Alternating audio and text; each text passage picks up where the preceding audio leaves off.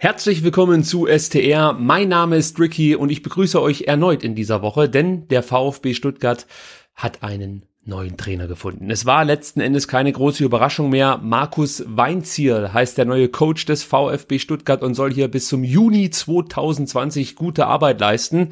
Da lasse ich mich mal überraschen, ob das nach langer Zeit mal wieder ein Trainer sein wird, der seine Amtszeit auch wirklich komplett ausschöpfen darf. Großes Fragezeichen mache ich da noch dahinter. Bevor ich jetzt gleich beginne, so ein bisschen darüber zu sprechen, was ich mir von Markus Weinziel erwarte, möchte ich noch mal ganz kurz auf die letzte Ausgabe zu sprechen kommen, denn ihr werdet es bemerkt haben, zu Beginn der Ausgabe bin ich ganz schön in Stolpern gekommen und habe auch meine Gäste nicht unbedingt professionell begrüßen können. Ich hatte folgendes Problem. Ich habe mir im Vorfeld natürlich Notizen gemacht und war eigentlich ganz gut vorbereitet. Als es dann losging, konnte ich aber den Zettel nicht finden. Jetzt würde wahrscheinlich ein Podcast-Profi einfach die Aufnahme stoppen und nochmal von vorne beginnen. Ich weiß nicht, warum ich es nicht gemacht habe. Hängt vielleicht damit zusammen, dass ich die meiste Zeit, in der ich podcaste, die Ausgaben immer live gesendet habe und einfach in dem Moment gar nicht dran gedacht habe, dass das eine Option ist.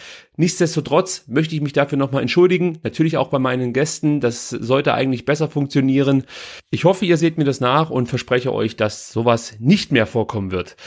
Jetzt aber zum Thema neuer Trainer, beziehungsweise eins möchte ich noch kurz sagen zu Taifun Korkut. Ich habe ja am Samstag nach dem Hannover-Spiel auf Twitter schon geschrieben, dass ich die Aussage von Michael Reschke, dass ich die Trainerfrage nicht stelle, für äußerst unprofessionell erachte. Und ich fand es noch schlimmer, als er dann ja nicht mal 20 Stunden später bei Vontora verkündete, dass man Taifun Korkut entlassen hat. Aus meiner Sicht ich sagte es bereits, ist das sehr unprofessionell und was ich noch viel schlimmer finde, es wirft erneut ein schlechtes Licht auf den VfB Stuttgart. Wir haben in den letzten Jahren sowieso nicht die beste Außendarstellung gehabt und solche Geschichten sind für mich einfach nicht mehr akzeptabel, vor allem nicht vor dem Sportvorstand. Und es war nicht der erste unglückliche Auftritt, so möchte ich es mal noch positiv ausdrücken von Michael Reschke. Vor dem Transfer von Simon Terodde hat sich Michael Reschke ja auch dazu geäußert und meinte, dass Simon Terodde definitiv nicht wechseln würde. Kurze Zeit später hat er den VfB Stuttgart verlassen und es gab auch noch weitere kleinere, ich sage wohlwollend Notlügen von Michael Reschke. Das hat er nicht nötig und ich wiederhole mich jetzt. Es wirft ein schlechtes Licht auf den VfB Stuttgart und darauf habe ich einfach keinen Bock mehr. Michael Reschke hätte zum Beispiel jetzt im Nachhinein vielleicht so fair sein können und sich einfach für diese Nummer entschuldigen können. Mal davon abgesehen, dass dass es sowieso überhaupt keinen Sinn macht, so eine Scheiße zu erzählen.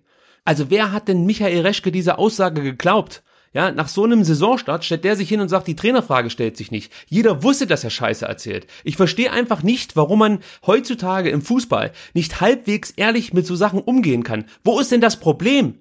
Wenn Michael Reschke sich hingestellt hätte und danach zum Beispiel gesagt hätte, er möchte sich jetzt mal beraten und man wird dann eine Entscheidung fällen, hätte ich persönlich damit leben können. Selbst wenn er danach gesagt hätte, Taifun Korkut ist unser Trainer für die nächsten Spiele. Das wäre für mich in Ordnung gewesen. Ich kann doch mit der Wahrheit leben. Kein Mensch ist doch so naiv und glaubt Michael Reschke so ein Quatsch, wenn der VfB Stuttgart auf Platz 18 steht nach sieben Spieltagen und nach den gezeigten Leistungen.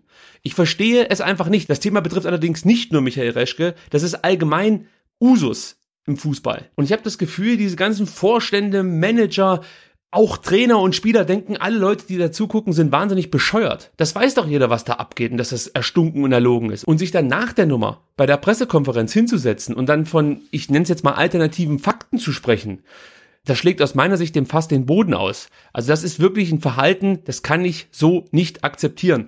Und ich möchte aus einem Sportbild-Interview zitieren und danach eine Frage stellen. Und zwar sagte Michael Reschke in der neuen Sportbild-Ausgabe, ein bisschen Flunkern gehört dazu. Es geht grundsätzlich immer nur darum, was das Beste für den Club ist. Ja, da frage ich mich, soll das heißen, dass für den Erfolg alle Mittel recht sind? Was heißt das denn für Spieler, für Sponsoren und Geschäftspartner, wenn man so öffentlich auftritt? Das kann doch wirklich nicht wahr sein. Es mag ja sein, dass die Aussage sogar richtig ist, ja, dass es in erster Linie darum geht, dass es dem Club am Ende besser geht. Aber so eine Aussage kannst du doch nicht tätigen. Deine Geschäftspartner, Spieler, der neue Trainer, der kann doch keine Aussage mehr glauben, die du als Sportvorstand tätigst. Mag sein, dass Michael Reschke ein prall gefülltes Adressbuch hat mit supergeilen Kontakten, die uns vielleicht den ein oder anderen Spieler bescheren, den wir sonst nicht bekommen hätten. Aber die Art und Weise, wie er mit solchen Dingen zum Beispiel umgeht, wie Trainerfrage, das fand ich auch schon schwierig, als er Hannes Wolf entlassen hat und auch die Äußerungen nach dem Main-Spiel, das sind immer so, so unglückliche Statements, aus denen er auch nicht lernt. Wenn er weiß, dass er in solchen Drucksituationen Probleme hat, sich auszudrücken, dann muss er halt einfach vielleicht auch Kameras aus dem Weg gehen und keine Interviews geben. Das wird natürlich dann auch von den Medien interpretiert werden, aber damit muss er dann leben. Dafür erzählt er halt nicht so ein Bullshit. Und wie gesagt, kein Mensch hätte ein Problem gehabt, wenn er sich danach hingestellt hätte und so ehrlich gewesen wäre und gesagt hätte, okay Leute, ich habe hier einen Fehler gemacht. Man kann ja jetzt auch wieder mit einer Notlüge arbeiten und sagen, ich war von der Situation einfach auch ein bisschen überrascht. Ja, wir haben nicht damit gerechnet, dass unsere Mannschaft so schlecht spielt. Und in dem Moment habe ich einfach das gesagt, was ich in, in der Situation für richtig erachtet habe. Im Nachhinein war das mit Sicherheit nicht die richtige Aussage. Und das wäre völlig okay gewesen. Ich glaube nicht, dass da irgendjemand sich darüber beschwert hätte. Jetzt wird daraus ein Riesending. Und wie gesagt, das Image von Michael Reschke ist beschädigt und das Image des Vereins ist auch beschädigt worden. Und das ist etwas, das kann ich irgendwo nicht akzeptieren. Und ich hoffe, dass sowas auch bei einer Mitgliederversammlung mal wieder aufgegriffen wird und dass man das dann vielleicht auch mal diskutiert mit dem Herrn Reschke. So, jetzt aber zu Markus Weinzierl. Jetzt habe ich mich ja fast schon in Rage geredet gleich zu Beginn des Podcasts. Eigentlich wollte ich ganz gelassen bleiben, aber es hat nicht funktioniert. Was sind meine Erwartungen? Also ganz ehrlich, als ich gehört habe, dass es dann Markus Weinzierl wirklich wird, hatte ich zunächst kein schlechtes Gefühl. Ich hatte jetzt auch kein sonderlich positives Gefühl. Es war einfach so, ja, es wird schon. Mein Gott, jetzt lassen wir den mal machen. Und natürlich, das mache ich eigentlich immer, wenn ein neuer Trainer vorgestellt wird, versuche ich mich danach über den Trainer zu erkundigen und so ein paar Dinge herauszufinden, wie lässt er spielen, auf welche Art und Weise hat er sich zuvor von seinen anderen Vereinen verabschiedet, ja, wie spricht man im Nachhinein über ihn, also einfach um so ein Bild zu bekommen, was ist das für ein Typ.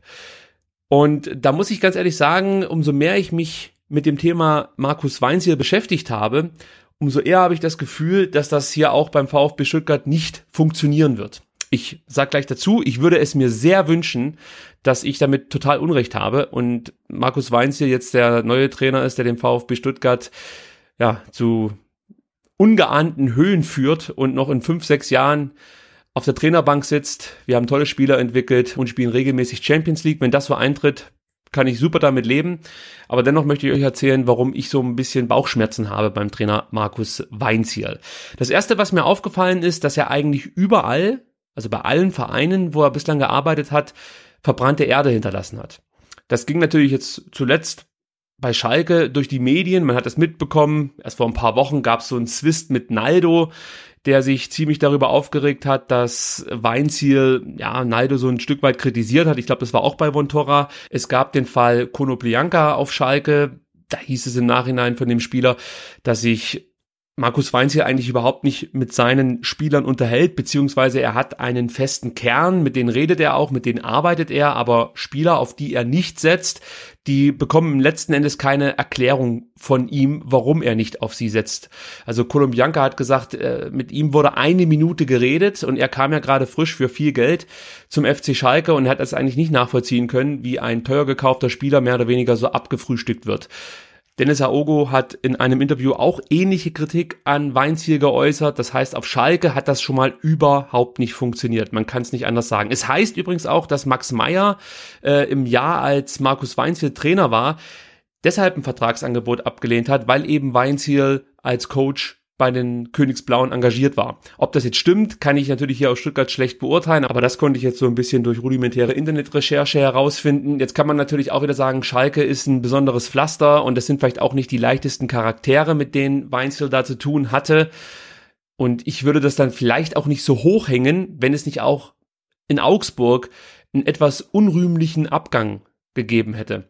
Es war ja so, dass es die Gerüchte dass Weinziel zu Schalke wechseln würde oder könnte, schon relativ lange gab, aber so ein, so ein richtiges Statement gab es von Seiten des Trainers nicht. Ganz im Gegenteil, es deutete, wenn man jetzt zum Beispiel Stefan Reuter damals gehört hatte, eher darauf hin, dass Markus Weinziel noch ein paar Jahre in Augsburg bleibt. Und ich erinnere mich da an einen Auftritt von Stefan Reuter, nachdem Markus Weinziel dann seinen Wechsel zu Schalke bekannt gegeben hat. Äh, da hat man dem guten Stefan Reuter schon angemerkt, dass er sehr enttäuscht war von Markus Weinziel, weil er fest davon ausgegangen ist, dass Markus Weinziel noch einige Jahre eben in Augsburg bleibt. Das war wohl auch die Absprache zwischen Manager und Trainer. Und man hörte da, wie gesagt, schon heraus, dass Stefan Reuter ein Stück weit persönlich enttäuscht war von Markus Weinziel. Das gipfelte dann noch in einer Aktion, als Markus Weinziel dann schon als Trainer von Schalke 04 auf Stefan Reuter traf und Weinziel Stefan Reuter den Handschlag verweigert hat. Das wurde zwar später alles aus der Welt geräumt, aber wahrscheinlich ist das im Fußballbusiness wie in jedem Business irgendwann wächst halt Gras über die Sache und man vergisst das und versucht wieder vernünftig miteinander auszukommen. Und ich könnte mir vorstellen, dass es ja auch in diese Richtung ging. Dennoch ist das natürlich nicht der Abschied, den man sich vorstellt. Vor allen Dingen, wenn man so lange so eng zusammengearbeitet hat. Und man muss ja auch sagen, ohne Stefan Reuter hätte es gut sein können, dass Markus Weinziel seinen Trainerposten in Augsburg schon relativ zeitig verloren hätte. Vielleicht erinnert ihr euch noch an den Beginn seiner Augsburg-Zeit, als er aus 17 Spielen nur neun Punkte geholt hat. Das war damals die erste Halbsaison von Augsburg nach dem Aufstieg und da wackelte der Trainer schon gehörig. Aber Stefan Reuter hat an ihm festgehalten und ihm die Möglichkeit gegeben, ja dann in der Rückrunde wirklich ein absolut Traumfinale hinzulegen und eben die Klasse zu halten. Das war natürlich auch eine starke Leistung von Weinziel. Ansonsten, wenn man sich so ein bisschen in Augsburg umhört, bekommt man eigentlich wenig Negatives mit. Die meisten waren ganz zufrieden mit seiner Arbeit. Also ich habe eigentlich überhaupt nichts Negatives von Spielern finden können. Ich habe auch von Fans nicht allzu viel Negatives gehört. Da möchte ich vielleicht noch ganz kurz auf die aktuelle Brustring-Talk-Folge verweisen, denn da erzählt sowohl ein Schalke-Fan wie auch eine Augsburg-Anhängerin von ihren Eindrücken, die sie gesammelt haben, als Weinziel bei den jeweiligen Clubs unter Vertrag stand. Also es gab eigentlich wenig Negatives von Augsburgern über Markus Weinziel zu hören, so möchte ich das mal zusammenfassen. Ich habe noch ein Interview gefunden mit Paul Verhaag, der ja immerhin unter Weinziel in Augsburg Kapitän war und er sprach davon, dass Weinziel auch in Drucksituationen immer sehr ruhig bleibt, viel mit den Spielern redet, ein guter Motivator ist. Ja, das steht eigentlich komplett im Gegensatz zu dem, was man von Spielern, die unter ihm auf Schalke trainiert haben, hört. Denn da hört man immer wieder, dass es eigentlich ein etwas eigenwilliger Typ ist, der eben nicht mit den Spielern redet, der auch eine gewisse Ego-Show durchzieht. Also schwierig zu beurteilen, wer jetzt hier eher die Wahrheit sagt. Ich möchte jetzt eher Paul Verhaag Glauben schenken, weil ja, er hat natürlich in Augsburg viel länger gearbeitet und ich gehe mal davon aus, dass da nicht alles so schlecht lief, sonst wäre er auch nicht so lang in Augsburg gewesen. Ja, über die Regensburger Zeit konnte ich nicht allzu viel herausfinden. Nur auf ein lustiges Detail bin ich dann doch gestoßen, beziehungsweise lustig ist es gar nicht. Und zwar wurde Markus Weinzel von einem seiner Ex-Spieler, die unter ihm in Regensburg trainiert haben, angezeigt. Und zwar soll es da auf einem Stadtfest zu Handgreiflichkeiten zwischen dem Ex-Spieler und Markus Weinzel gekommen sein. Ich weiß natürlich nicht, ob das stimmt. Ich konnte jetzt auch nicht so viel in Erfahrung bringen, was dann aus dieser Anzeige geworden ist, aber es gab diese Anzeige. Es gab wohl dann auch ein Handgemenge zwischen Weinziel und diesem Ex-Spieler wo man sich natürlich auch wieder fragt, also wie kommt sowas zustande? Ja, in der Regel würde ich mal behaupten, ist das nicht unbedingt gang und gäbe im Profigeschäft Fußball, dass sich die Trainer und Spieler anschließend nochmal auf die Fresse kloppen. Ja, ich möchte nicht ausschließen, dass es da einfach Ungereimtheiten gab und dass es vielleicht noch nicht mal von Markus Weinzel irgendwie ausging. Dadurch, dass ich jetzt natürlich nicht weiß, wie dann letzten Endes entschieden wurde, ob Markus Weinzel hier irgendwie bestraft wurde, ich kann es mir fast nicht vorstellen, oder ob man sich anderweitig geeinigt hat, könnte es natürlich auch sein, dass an diesen Anschuldigungen nichts dran ist. Aber selbst wenn nichts dran ist, finde ich schon interessant, dass es überhaupt einen Spieler gibt, der seinen Ex-Trainer anzeigt. Also auch da scheint irgendwas vorgefallen zu sein, nachdem er Regensburg verlassen hat. Und ich weiß nicht, ob ich das zu sehr auf die Goldwaage lege. Vielleicht bin ich da einfach zu empfindlich, vielleicht interpretiere ich da viel zu viel hinein. Ich hoffe, dass es so ist und ich sag's nochmal, ich würde mir am meisten wünschen, dass Markus Weinziel erfolgreich ist beim VfB Stuttgart. Ich möchte nicht, dass er scheitert und ich habe auch im Prinzip erstmal nichts gegen den Trainer. Er soll hier erstmal seine Arbeit aufnehmen und letzten Endes wird er mich dann sowieso mit Leistungen auf dem Platz überzeugen müssen. Beziehungsweise bin ich gespannt, wie er den VfB Stuttgart dann aufstellt, welche Formation er wählt, mit was für einer taktischen Idee wird er an die Sache rangehen. Auch da habe ich mich versucht, ein bisschen schlau zu machen und konnte in Erfahrung bringen, dass Markus Weinzel eigentlich viele verschiedene Systeme spielen lässt. Er hat auch mal in einem Interview gesagt, er passt natürlich sein System an die Spieler an, die er zur Verfügung hat.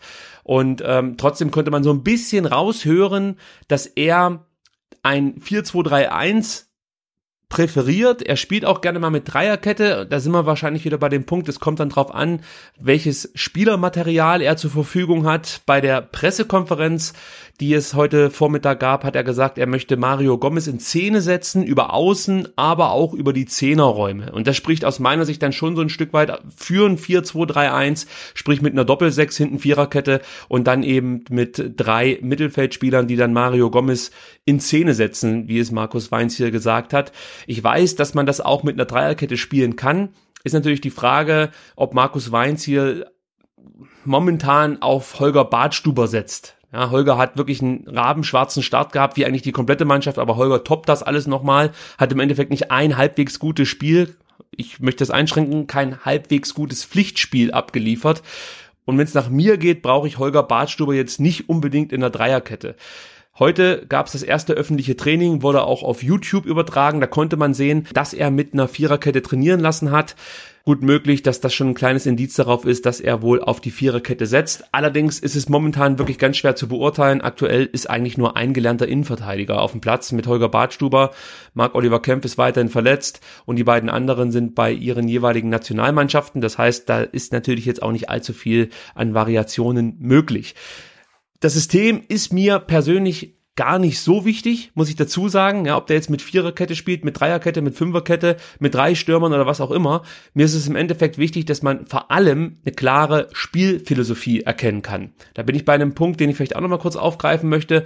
Auf Schalke war das, und da erinnere ich mich selber noch dran, ein großes Manko, dass man nämlich überhaupt keine Spielidee erkennen konnte. Also ähnlich wie Korkut uns jetzt im Dunkeln gelassen hat, was er eigentlich für eine Idee verfolgt, so sah das damals bei Schalke unter Weinziel aus. Mag sein, dass das damit zu tun hat, dass er die Kabine nicht hinter sich hatte, dass er allgemein keinen leichten Start hatte, das kann ich wiederum jetzt nicht beurteilen.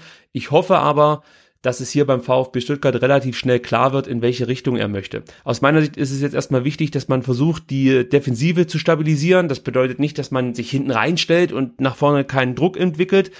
Aber ich höre jetzt wieder, auch von Michael Reschke und auch von Wolfgang Dietrich, ja, man möchte offensiven Fußball spielen. Wir sind aktuell an einem Punkt, wo ich persönlich auf offensiven Fußball nicht allzu viel Wert lege. Für mich ist es erstmal wichtig, dass man hinten möglichst kein Tor bekommt und nach vorne Gefahr entwickeln kann. Die Tore kommen dann von ganz alleine, aber ich möchte hier nicht eine zorniger Show jetzt sehen.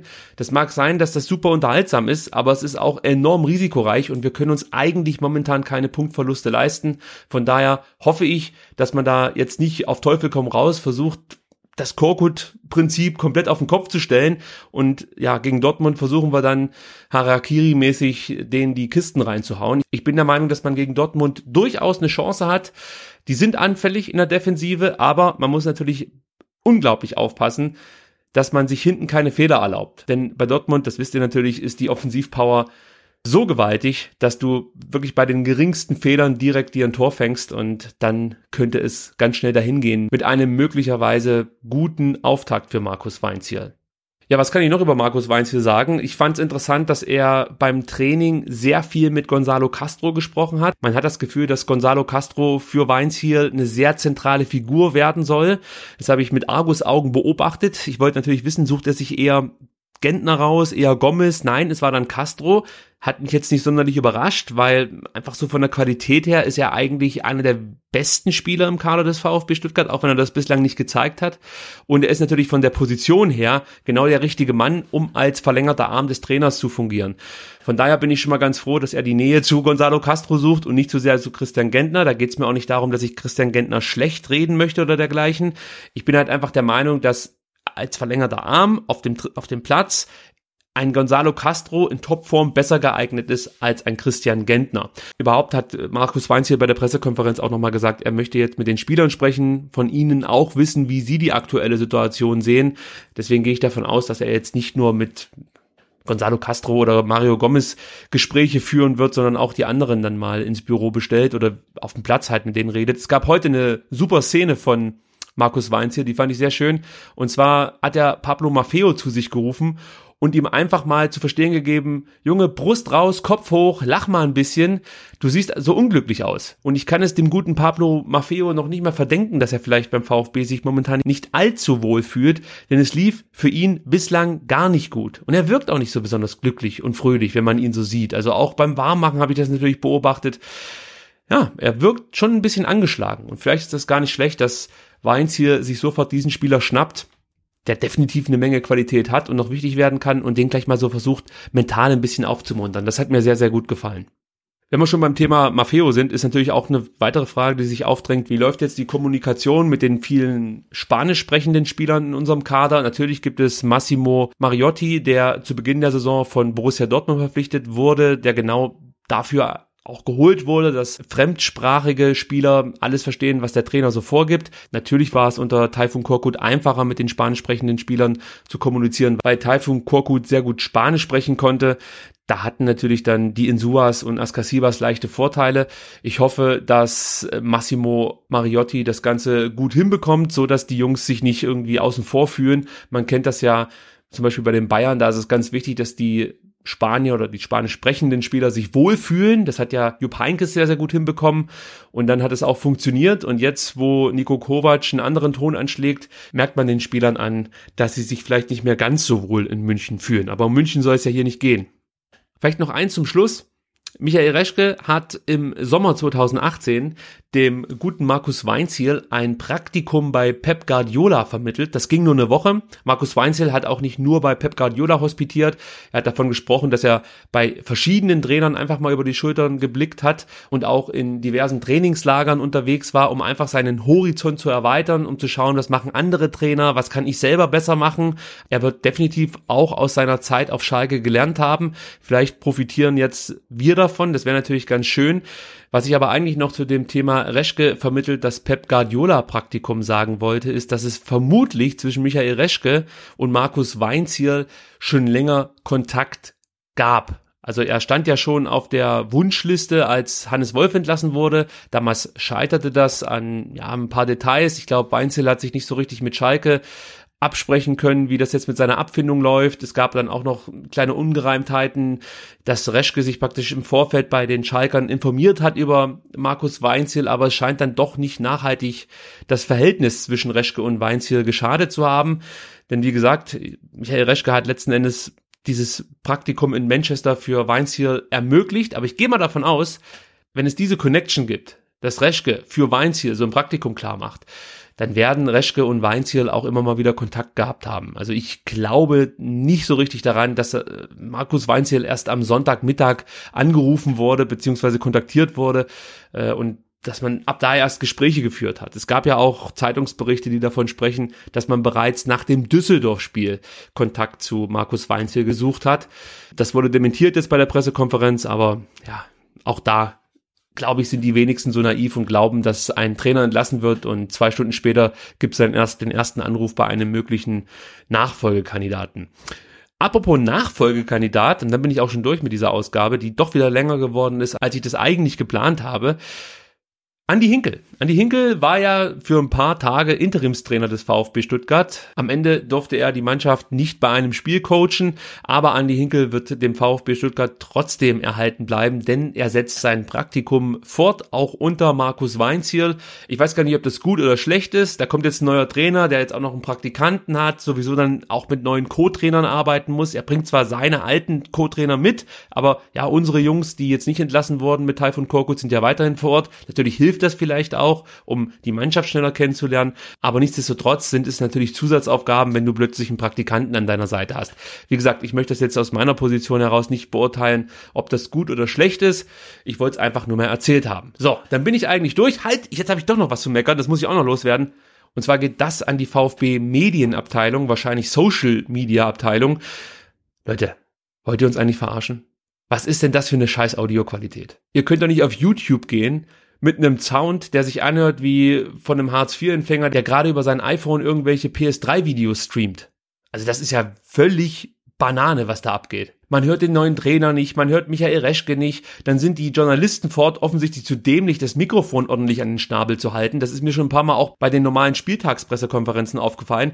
Da sagt vorher der Pressesprecher, liebe Journalisten, wartet bitte, bis das Mikrofon da ist und sprecht dann erst. Das kriegen die Jungs nicht hin. Dass man sie vielleicht nochmal darauf hinweist, dass man es irgendwie hinbekommen sollte, so ein Ding sich an den Schnabel zu halten, das wäre vielleicht nicht schlecht. Oder wenn's nicht geht, wenn sie es einfach nicht hinbekommen, dann stellt halt eine Praktikantin ab, die mit so einem Mikrofon durch den Saal hetzt und dann das Mikrofon den Journalisten immer vor den Schnabel hält. Aber ja, heute wäre es ja völlig egal gewesen, weil man hat ja eh nichts verstanden. Also da fragt man sich manchmal wirklich, was ist denn das hier für ein Verein? Ist das Regionalliga oder was? Also das geht gar nicht. Das muss definitiv in Zukunft besser werden. Das war nicht das erste Mal, dass wir mit grausamen Ton malträtiert wurden. Das muss nicht sein.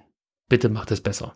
Habe ich jetzt eigentlich gesagt, was ich mir von Markus Weinz hier erhoffe? Ja, habe ich glaube ich gesagt. Mir geht es hauptsächlich darum, dass der VfB, um das nochmal abschließend jetzt hier Kunst tun, eine gewisse Stabilität wieder in seine Reihen bekommt und nach vorne hin, vor allem nach vorne hin, eine gewisse Spielidee erkennen lässt. Und dann bin ich erstmal zufrieden, wenn wir jetzt, sage ich mal, aus den nächsten drei Spielen drei Punkte mitnehmen. Es sind harte Gegner. Es sind harte Gegner. Vielleicht vier Punkte.